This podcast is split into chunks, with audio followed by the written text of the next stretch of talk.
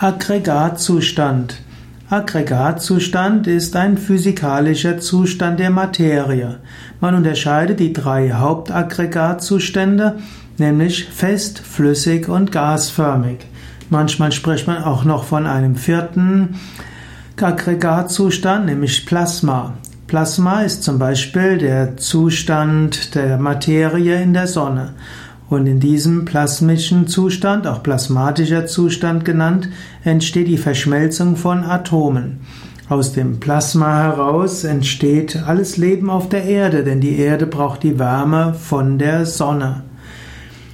Der Übergang von einem Aggregatzustand in den anderen steht auch für den Übergang von einem Bewusstseinszustand in den anderen.